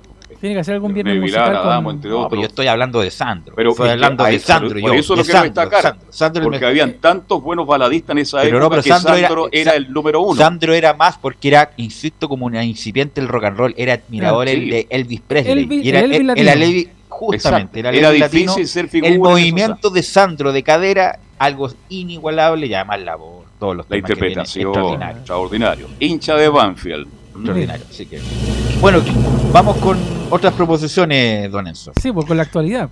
Sí, con la actualidad que tiene que ver con esta actualidad más bien dirigencial de Universidad de Chile, bastante convulsionada durante el presente tiempo, y no solamente por la gestión de Rafael Dudamel, sino porque hoy día yo les contaba, hubo junta de accionistas, duró cerca de dos hubo problema de conexión, como no, en estos tiempos la conexión siempre tiene problemas y en el cual pasaron varias cosas. La primera, que se aprobó un protocolo de prevención de acoso y abuso sexual en el deporte.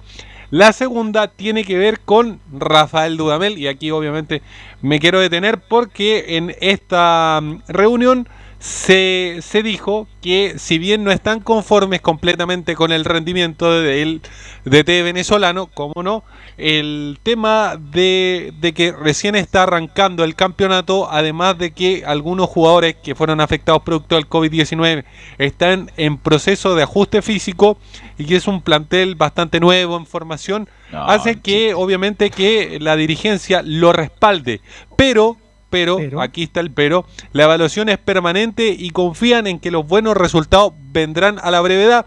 Eso quiere decir que depende mucho Rafael Dudamel de los próximos partidos, pero, pero yo pero. les adelanto ahora mismo que la cosa viene bastante complicada para sacarlo en el corto plazo. ¿Por qué? Porque cuando llegue la nueva dirigencia, que debería ser a finales del próximo mes, van a tener un problema. Y este problema tiene que ver con que ellos en estos momentos no pueden negociar con un DT a largo plazo, por así decirlo, porque la mayoría de los que están, por ejemplo, hagamos un caso hipotético de Ariel Holland. Ariel Holland en este momento, por ejemplo, tiene propuestas de México, propuestas eh, ahora ya, donde podría firmar el contrato ahora ya, cosa que no podría pasar en Universidad de Chile porque Sartor Clark Varela y todos estos tipos aún no se hacen cargo de Universidad de Chile. Por esto estaría entrampada esta situación, pero, pero, pero, pero, Rafael Dudamel debería salir sí o sí de Universidad de Chile a mitad de campeonato. Oiga, ¿cuántos, mira, ¿cuántos peros puso Enzo en esto? Uy, pero puso muchos peros. Oye, Parece que le pone pero- todo el rato. Oye, pero. Lo, lo que decía yo era que. Nicolás Gatica Style. Ah, Claro, lo que decía yo es que. eh, bueno, confiamos en él. ¿Qué confiamos en él? Si el, el trabajo es muy malo, es desastroso, es malo por todos lados. Estábamos hablando Yo creo que recién de, yo- de Sandro Velu. Al final la vida sigue igual, entonces. al, al final la vida sigue igual. Buen tema ese, ¿eh? Al La final la vida vida sigue sigue igual. El punto es que. mm, El punto es que. No. Ahí está. Ahí está. Ahí está el DJ. No, lo que que decía yo es que Dudamel no, no resiste. Si Dudamel se va a ir tarde o temprano. Pero Velu, por Eh, ejemplo, lamentablemente, si la U perdiese con eh, Wanders el próximo lunes, no se va Uh. inmediatamente. O sea, porque lo ideal Claro. sería eso. O sea, pierde Claro. con Wanders, que es el último de la tabla, se va ahora, pero no va a pasar eso. No O va a pasar eso que- porque, los, como dice Enzo, los controladores van a tomar el mando a fines de mayo. Pero eso como bajarle el perfil, bueno, el COVID y que, el, que, qué sé yo, que está, está en un plantel nuevo, lleva seis meses Dudamel y no ha habido ninguna mejora estética, ni de rendimiento, ni de puntos, ni de nada. Por lo tanto, por todos lados el trabajo es malo y con este plantel la U puede hacer algo mejor y con Dudamel eh, conduciendo este proceso, la U no tiene ninguna posibilidad, ninguna de ninguna. Así que a no engañarse, a no engañarse con, con esto y ojalá para el bien de la U que, que Dudamel se vaya pronto. Insisto, para los comentaristas no es resorte decir que, que se va o que se queda, pero la U con Dudamel no tiene ningún futuro con el alma. Eh, Enzo, Enzo. Pasemos a otros temas que también se hablaron en esta junta de accionistas y se refirieron a los temas de Johnny Herrera, Walter Montillo y Matías Rodríguez. Ustedes preguntarán, ¿cuál tema de Johnny Herrera con Walter Montillo y Matías Rodríguez? No, no estamos hablando de la división del plantel del año pasado. Estamos hablando de este partido de despedida donde se dejó en término el término de contrato con estos jugadores que son símbolos de Universidad de Chile. Eh, la idea es poder realizar un partido de despedida cuando la situación sanitaria lo permita, como también dejaron obviamente las puertas abiertas a estos tres jugadores para volver, por así decirlo. El Además, próximo año. podría Con ser. suerte, con Con suerte. suerte. Podría ser. Eh, también en la misma reiteraron el total desconocimiento de quienes están detrás de la adquisición de las acciones de Carlos Heller y que el proceso por el momento se encuentra en etapa de oferta, allá de que obviamente nosotros sabemos parte de los nombres de la nueva dirigencia. Es más, es más, la última información que nos llega es que las cabezas pensantes de todo este proceso son dos. No es, no es uno solo. Es Michael Clark Varela y Pedro Pablo Errázuriz. Ellos son las cabezas pensantes, pero ¿quién estaría, por así decirlo, tomando el mando de Universidad de Chile? Sería Michael Clark Varela el que se convertiría en el próximo presidente de Universidad de Chile, más allá de que Christian Auber al menos se mantendrá durante un mes.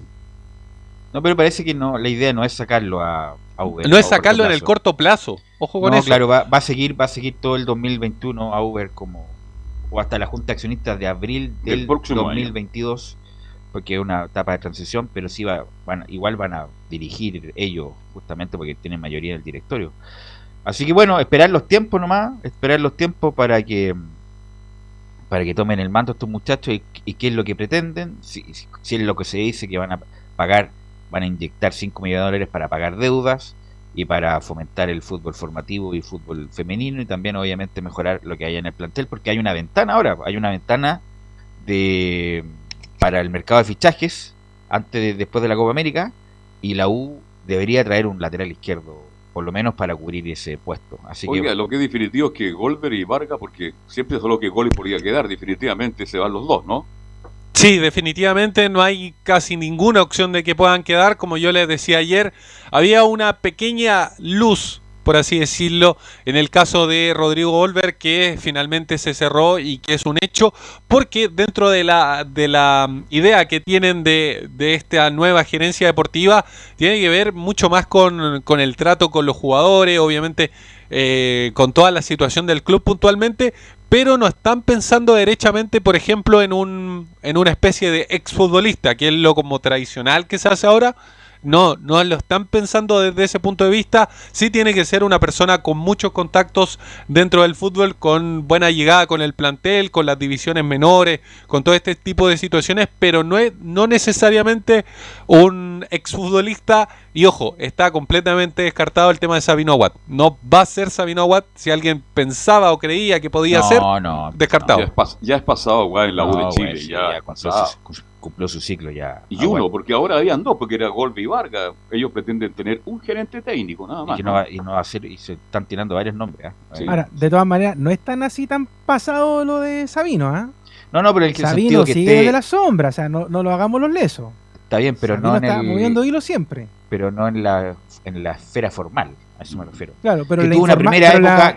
Pero, pero espérate, la informal igual tiene mucho poder, Que Velus. tuvo una primera época extraordinaria, donde con Jurasek, Valdé y todo ese... Todo ese eh, configuró el plantel más importante, uno de los más importantes de la historia de la U, eh, no cabe duda. Después la segunda etapa fue muy mal, sin duda. Y él, bueno, él también lo ha reconocido. Así que bueno, vamos a estar atentos con la U.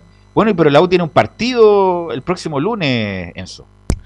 Así es, un partido contra Santiago Wander y les, les, parece que pasemos a escuchar algunas declaraciones. La de Tomás Rodríguez, uno de los nuevos refuerzos, el hijo del Leo, que habla así sobre el próximo rival, sobre Santiago Wander. Sí, es un rival que por ahí no, no consiguió buenos resultados, no se le está dando en ese sentido, pero bueno, tiene jugadores jóvenes muy interesantes, me parece que vamos a tener que poner el 100% y no tengo duda que, en el funcionamiento del equipo vamos, vamos a conseguir lo, los tres puntos. Escuchen otra que tiene que ver perdón, como... Perdón, perdón, es que la gente pregunta y pregunta, ¿cómo llegó Rodríguez a la U? El papá, sabemos la injerencia que tiene en la U, fue por gusto de eso.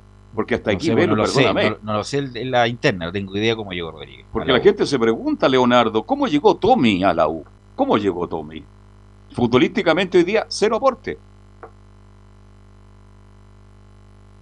Enzo. Lo primero que hay que explicar rápidamente ah. de la pregunta que, que hace eh, Carlos es que la persona que iba a llegar en realidad a la U era eh, Huevito Junior, Valencia Chico. ¿Ya? Y él no llegó a la U porque justamente en el periodo en que se estaban haciendo las negociaciones apareció un caso de violencia intrafamiliar contra su ex polola. Ah, de veras. Y la, U, y la U no se quiso meter en ese tema porque ya recordemos lo que había pasado con Leo Valencia en Colo Colo. Entonces, mm. lo primero que dijeron Y como está en la calera, nadie, nadie hace ruido como está en la calera. Si hubiera, si hubiera estado en la U, hubiera sido tema. Claro, entonces dijeron, no, nos queremos meter en la pata de los caballos como Aunque se el huevo Leo no. juega, juega de otra cosa, ¿eh? es un volante sí, como más. No, no, mixto. pero, pero esa era la prioridad de la U en cuanto a traer refuerzos. No querían, sí, no, querían no, querían un Tomás Rodríguez, querían un huevo Valencia. Eso es. Miran, mirando solamente a la calera me refiero, Velo. No, sí. Eh, sí, pero eh, futbolísticamente sí, yo estoy de acuerdo con eso, pero el huevo, el hijo del huevo juega de otra cosa, es un, un volante mixto más que un extremo, como en este caso Rodríguez. Y Rodríguez, la, la, el asunto que llama la atención es que cuando tiene la pelota, cree que en cualquier momento se va a caer. Sí. Como que se va a caer, como que para mal, mal como que mal. se perfila mal, Sí. como que tiene problemas de. Lo veo nervioso, de, de, no sé. de- ¿Cómo se llama esto? De no de coordinación, de bueno, ahí, ahí me voy a acordar, pero no es un jugador como confiable cada vez que tiene la pelota en los pies, eh, Enzo. Escuchemos otra más de, de Tomás que tiene que ver con. Equilibrio, perdón, eso, que le falta equilibrio. Cada cu- cuando va con pelota dominada, como que en cualquier momento se, se va a caer eh, Tomás Rodríguez. Como que le falta equilibrio a, a Tomás Rodríguez, a eso me refiero. Escuchemos a Tomás Rodríguez hablar de cómo ha sido la semana de la U. Bueno, la semana comenzó muy bien, eh, obviamente ya dimos vuelta a la página, el, el grupo está muy unido, como lo estuvo siempre, y, y estamos trabajando de gran manera para, para poder llevarnos los tres puntos en el, en el próximo partido. Creo que el equipo va encontrando el, juego que está buscando, obviamente no van muchas fechas y, faltan algunas cosas que mejorar. Eh, tuvimos por ahí la, oportunidad en Serena que, creo que éramos justos ganadores y, en una situación rara no, pudimos traer la victoria, pero creo que, el equipo va encontrando funcionamiento y, y teniendo en cuenta que esto es muy largo, no tengo duda que, que rápidamente vamos a estar peleando el campeonato en las primeras posiciones y mantenernos ahí. Escuchemos la última que tiene que ver como cómo se siente lo personal en la U. No, la verdad que estoy muy contento, me siento muy bien físicamente y futbolísticamente. Creo que, que voy creciendo cada vez más con, con el crecer también del equipo y, y la verdad que disfruto mucho de estar día a día en el club. Es, es una institución inmensa y creo que, que a cualquier jugador lo hace muy feliz estar aquí y yo no soy la excepción. El punto Ahí es que está no las se nota palabras. no se nota mucho en la cancha este crecimiento. ¿ah? ¿Sabe- Son- ¿Sabes lo que pasa? Que yo siento que al, al- a, a Thomas le adivinaron el juego, Velus. Dígale Tommy, por favor. Ya, al Tommy, al ¿Mm? Tommy, al hijo del Leo, eh, le adivinaron el juego, Carlos. Porque, ¿Por qué digo esto? Porque eh, muchas veces eh, tiene el balón en los pies, avanza bastante en la cancha, pero eh, inmediatamente lo salen a achicar. De hecho, lo- en los partidos que le he visto jugar en ese sentido, le pasa mucho eso y no sabe a quién distribuirle el balón, porque se supone que la, la función de, de Tomás es eh, obviamente llegar al fondo, quizás crear un centro o el mismo pegarle directamente al arco. Pero resulta de que cuando ya va avanzando, como no sabe a quién entregarle la pelota o no sabe qué, qué hacer con la pelota en realidad, eh, ya tiene 3-4 jugadores encima y ya son pelotas perdidas para la U. Entonces yo creo que en ese sentido, como lamentablemente también además la U ha tenido que jugar solamente por el sector derecho, porque por el sector izquierdo como que todavía no hay confianza en los jugadores que van por ese lado, y ahí es donde empieza la eterna pelea. ¿Quién tiene que entrar? Si tiene que aparecer Aranguis, que- Ok, pero por ahora están apelando solamente al lado derecho. Entonces, como van por ese lado, ya saben los equipos rivales que la U va a jugar con Tomás Rodríguez, que le van a dar por ahí y que ya saben cómo cortarlo y cómo recuperar balón y salir jugando en contra de la U. Claro, y además que está Andía que se comple- complementaba muy bien en Calera, Bovelos. Andía con Rodríguez jugaban. Bueno, pero no ha sido así acá. Le ha faltado espacio No a Rodríguez, tal vez. Ojalá Pero nos el punto- equivoquemos y sea un aporte, pero El por ahora no lo es. Pero imagino yo ya estando disponible Arangui, Luján, Enzo estarán disponibles para ser titulares, ¿o no? ¿Hasta cuándo con eso medio tiempo, 20 minutos, 25 minutos? ¿Hasta cuándo con eso? Eso es una súper buena pregunta porque, bueno, se lo mencionaban incluso a, Rafael Dudamel posteriormente al partido con Colo Colo. Nahuel Luján estaba dentro de- de- del once titular que practicó previo al partido, o sea, durante la semana previa al partido con Colo Colo. Y, y estaba en desmedro de Tomás Rodríguez. Y finalmente Rafael Dudamel se decide por Tomás Rodríguez. Así que les podría dar un 11, pero obviamente, eh, obviamente eh, va, puede cambiarlo en el último minuto, si es el problema. Bueno, mañana habla Dudamel, me imagino, ¿no? La verdad, no creo. Belu, ¿es Le digo inmediatamente. ¿Es, es necesario que hable Dudamel, Velu? No, pero Por- Siempre mira- por, eh, por agenda tiene que hablarlo. No, pero mira- Es que, el problema, Velus, es que el partido es el lunes.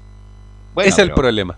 Pero si el sábado no, lo- bueno, no hay No puede hablar el domingo. No hay programas deportivos diarios. Ah. Tendría que hablar Tendría mañana. que hablar mañana. Este Pero- muchacho Es que- es pura que- cabeza de pescado, pero Es tiene que, que hablar eh, mañana. Carlos, Carlos, copy paste nomás. Copiamos una parte de preguntas de la, o sea, de respuestas de la conferencia anterior y listo. ¿sí? Sí. No- ¿Para qué? ¿Para qué? En el sentido de preguntarle si está seguro en el cargo, para a ver qué, qué- qué nos contesta este Pero te, muchacho. te- te va a decir que no entiende la pregunta, se la puedes repetir. Claro. Bueno, eso, muy amable, ¿eh? nos encontramos mañana. Perdón, Casanova vuelve o no? No, todavía no está. ¿Todavía no? ¿No está todavía? ya- Lleva una semana recién de. Ya. Pero lo ha hecho bien González. No, ese Osvaldo está, está a 10 y, puntos. y cada día me está gustando más Arias de que se- Lo vi con personalidad ante Colo Colo. 10 puntos está Osvaldo González. Eh, ok, gracias Enzo. Vamos con Colo Colo. Vamos con Colo Colo para que nos cuente esto del caso de COVID y quién va a reemplazar a, a este muchacho Martín Rodríguez, don Nicolás. Sí, exactamente. Lo primero que vamos a comenzar, por supuesto, con lo extrafutbolístico. Sorpresa causó, y eh, más que sorpresa, claro, preocupación en mucha gente hincha de Colo Colo también, por qué no decirlo del fútbol, cuando se, dio por las redes sociales el caso de que había un jugador con caso positivo, justamente de Colo Colo, que era del plantel del primer equipo, y ahí hubo, por supuesto, una preocupación porque, claro, podía haber los, los contactos estrechos, y todo eso obviamente se le va a hacer nuevamente eh, estos exámenes PCR al resto del plantel para tra- tratar de ver que ojalá no se sumen más casos y que ojalá este jugador sea el único. En todo caso, después con el correr de los minutos ya se, ya se tranquilizó todo y se dijo, claro, que este jugador ni siquiera fue citado en el Superclásico el día domingo frente a la Universidad de Chile, que por supuesto ya está aislado desde hace un par de días atrás, así que, bueno, de, la semana pasada, así que ya no hay mayor preocupación, solamente esperar nomás que hoy día en la tarde o mañana, cuando salga un nuevo resultado, eh, no se sumen más casos positivos. Ojalá, ojalá que no, no haya brote y no haya problemas con el plantel No, de Colo- eh, recuerda, Velo, que Colo Colo ya sabe el tema de los, del tema del coronavirus, que después no, no dejan entrar a los otros equipos al estadio y todo el Dejan tema. el búho afuera y todo Claro, todo- y además que tiene, en esta oportunidad tiene que viajar a, a Chillán, pues entonces sería bien complejo llevar más encima eh, coronavirus a una a un equipo que fue el que lo pasó pésimo, el que lo pasó más mal del coronavirus, porque recuerda que fue el técnico el que Sí. estuvo a punto de irse al otro lado.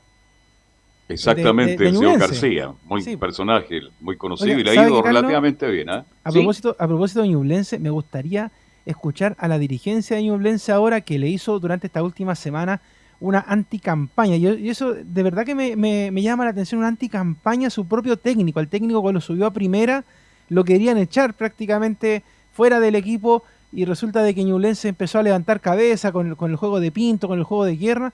¿Dónde estarán esos dirigentes ahora que estaban hablando con los medios de la zona para decirle que, que querían Sí, la cabeza, que se fueran, en vez de ser un poco más pacientes porque estaban recién entrando después de mucho tiempo a primera división? Así es, un tipo que se encariñó con Ñublense, lo llevó a primera división y recuerdo que ya en la primera, segunda fecha lo querían sacar. Bueno, se le dieron un buen resultado y vamos a ver. Imagínense, le gana Ñublense a Colo Colo. Nicolás. Sí, bueno, de hecho, estadísticamente hay que decirlo que el equipo de Ñublense está dentro de los grupos de arriba. Tiene 8 puntos el equipo de Chillán. Es uno de los equipos que tiene más goles en este campeonato. Tiene 9 tantos, igual que Colo Colo y otro equipo que por ahí que no recuerdo bien, pero hay tres equipos que tienen 9 goles. Pero también tiene ese problema, tiene 9 goles a favor y 9 goles en contra. Tiene una diferencia de 0 justamente el equipo de Ñublense. Además es uno de los equipos que más ha ganado. Dos partidos junto con Colo Colo que tiene 3 y también eh, el equipo de Audax italiano. Así que por ese, estadísticamente va a ser igual un rival difícil el equipo de Ñublense con muy buenos jugadores, sobre todo de mitad de cancha hacia arriba. Seguramente con este chico Proboste que va a querer su revancha, va a querer mostrarse, ya que ayer leíamos justamente esa entrevista que dio que fue se fue muy dolido del equipo de Colo Colo, así que vamos a ver ahí cómo va a afrontar ese partido el equipo de Ñublense. Pero claro, Colo Colo que mañana debiera viajar justamente hasta la, región del Ñuble para enfrentar ese partido ante el equipo de Chillán. Ya tendría listo reemplazante de Martín Rodríguez y sería Pablo Solari. El técnico Gustavo Quintero dejaría a Ignacio Jara en la banca y Pablo Solari sería el puntero izquierdo, Volados por derecha, Morales por el centro y Gabriel Costa sería solo en la creación. Bueno, tiene jugadores Colo Colo para reemplazar a Rodríguez, lo decíamos ayer, y entonces usted apuesta por Solari, el argentino. Sí, es el de todas las prácticas que se ha visto mejor y por lo tanto el que tiene la primera opción, lógicamente, claro, queda todavía entrenamiento de mañana y deberá haber Gustavo Quinteros, pero si, fu- si hoy día el partido fuera hoy día o mañana, eh, sería Pablo Solari el que jugaría ahí por la izquierda en desmedro de el 14 Martín Rodríguez. Bueno, pasemos a escuchar algunas voces de Leonardo Gil, que está de moda en este último día. Bueno, siempre pasa cuando un jugador se destaca en un clásico, los días posteriores se habla de Ahora ese lo jugador y todo de eso. capitán de la selección, ah, increíble. ah. Claro, se, es- se la es- es el nivel de exageración. El periodismo deportivo chileno, por Es el favor, nivel de por exageración del, del Más paciencia, del por favor, general. más Se le paciencia. levanta y después se le deja caer. po. Claro, exactamente. Buen jugador, Gil, pero a nivel de selección, por favor. Piano, piano, como dice el dicho. Chilentano. ¿eh? Nico. Bueno, ahora sí escuchamos a Leonardo Gil. La primera de Gil, su estadía en Colo Colo, dice el volante, el grupo me ha recibido muy bien. Sí, yo creo que, que el grupo me, me ha recibido muy bien. Eh, es, fundamental cuando uno llega eh, a un equipo nuevo, eh, cómo te reciben los, los compañeros, ¿no? Entonces pienso de que, de el equipo me, ha recibido muy bien, estoy feliz de, estar acá. eh, tenemos una, una gran relación día a día en cada entrenamiento, en donde trabajamos a full, así que la verdad que muy contento y creo que la mejora es eso, ¿no? por ahí con, con Católica en esa Supercopa eh, creo que, veníamos casi con nada de trabajo, yo estuve en cuarentena y después entrené un día y al otro día jugué. Y eso lleva tiempo, en un equipo eh, para conocerse lleva tiempo y nosotros creo que, que, en este poquito tiempo que, que llevamos vi mucha mejora. Claro, bueno, ahí la música pesada de, de fondo que se escuchaba bastante, bueno, este, por supuesto hoy día en Colo Colo, ayer no hablaron hoy día tampoco en el equipo Albo, la gentileza fue de TNT Sport, que habló ahí de esa señal, entonces Leonardo Gil, por eso se escucha esa música de fondo, que declaró ese tema de el tiempo que ha estado en el equipo de Colo Colo. Ahora otro tema que respondió Gil, bueno, lo que se ha hablado también últimamente, este, este Colo Colo con jugadores jóvenes de, de las inferiores, que, que ha resurgido Jason Rojas, Daniel Gutiérrez, eh, Brian Soto y también William Salarcón. Sobre, el sobre esto dice Leonardo Gil, se ve el trabajo de los chicos de las inferiores. Sí, yo creo que, que, se ve el trabajo de los chicos de las inferiores, ¿no? Porque eh, de los cuerpos técnicos que, que, trabajan con los más jóvenes, porque hoy es una realidad, hoy juega Gutiérrez, eh, lo hace Soto, eh, lo puede hacer Pizarro, hay varios jugadores de las inferiores que, que pueden jugar, que tienen mucho potencial, así que creo que en lo personal es un privilegio poder eh, acompañar este proceso, ¿no? de, haber eh, muchos jóvenes con muchas ganas, eh, que tienen ganas de, de aprender, de, ir mejorando día a día. Así que para mí pienso que sí, que, este Colo Colo tiene, tiene jóvenes con mucho potencial. Claro, por supuesto que ha ido demostrando este último tiempo en Colo Colo. Primero lo de Jason Rojas fue por una necesidad, bueno, lo de Gutiérrez también, por las lesiones, las suspensiones tanto de Saldía como de Maximiliano Falcón. En buena hora, eh, Nicolás, en ¿Mm? buena hora que fue por necesidad, porque si no estarían ahí. ¿Quién sabería, quién, quién, quién hablaría de Rojas y Gutiérrez? Nadie. Se dieron las la había que tener suerte y tuvieron suerte los jugadores de Colo Colo, los jóvenes, y lo más importante que la, la aprovecharon, la están aprovechando. Sí, pues estarían tapados justamente por otros jugadores. Y justamente el caso que dábamos de, de Ñublense, por el jugador Branco Proboste que muchos dicen que tuvo varias oportunidades en el equipo de Colo Colo, lamentablemente para él no la aprovechó Proboste, no fue destacado. Y claro, se tuvo que ir a otro equipo, no así Gutiérrez y Jesse Rojas que hasta el momento se han ido afirmando. Y la última me permite, que me permite antes de ese, me permite, acaba de perder el Barcelona en forma increíble con el Granada eh, con esto queda puntero el Barcelona de la Liga Española y increíblemente de local pierde con el Granada y queda ahí segundo me parece segundo en la tabla tenía todo para quedar primero sí. y que Camilo que dependiera totalmente del, del Barcelona y pierde increíblemente de local queda tercero 74 puntos sí. ¿Cómo queda la tabla don Leo? Mire, está Barcelona con 71 puntos, arriba está el Real por diferencia de goles y arriba el Atlético con 73.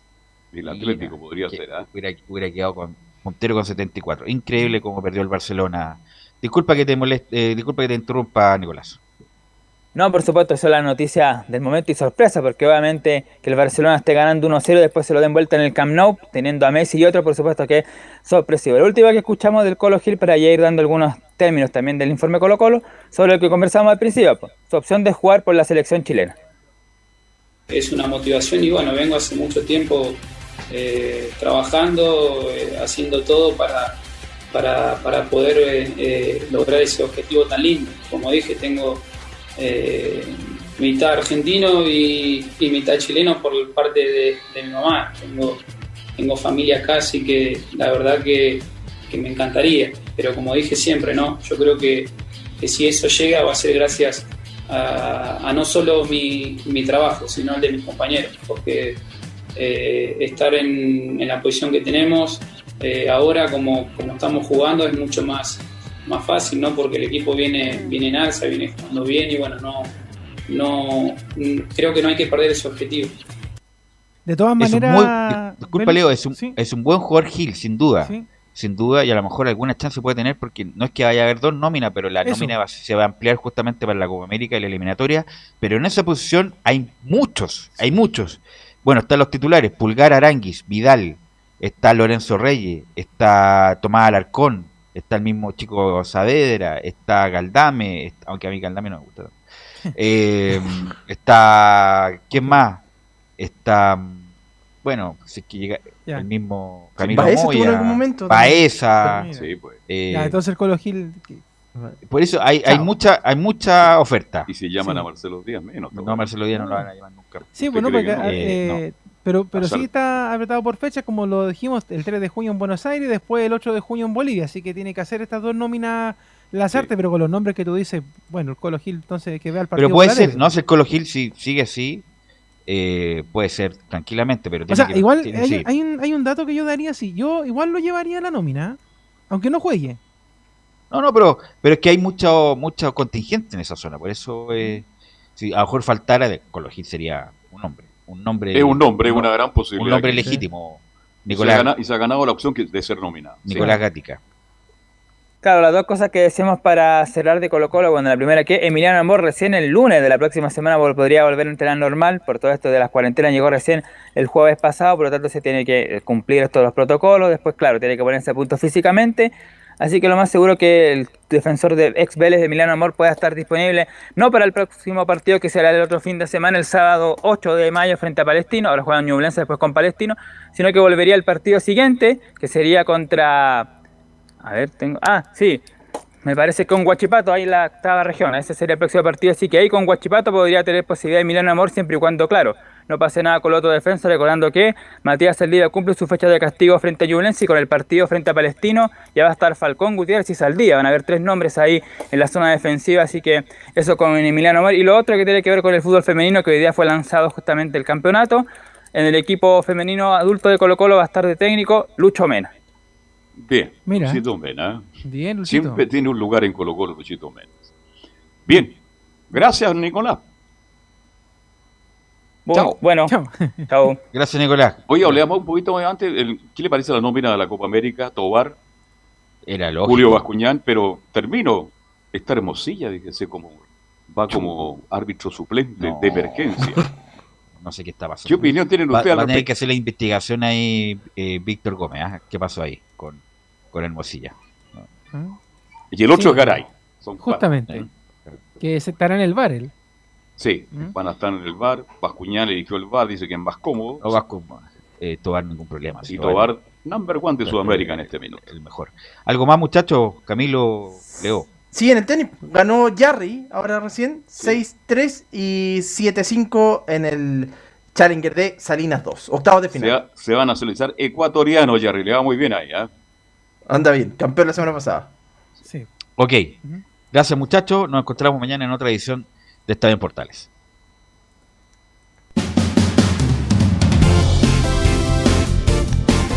Fueron 90 minutos con toda la información deportiva. Vivimos el deporte con la pasión de los que saben. Estadio en Portales fue una presentación de Ahumada Comercial y Compañía Limitada. Expertos en termolaminados decorativos de alta presión.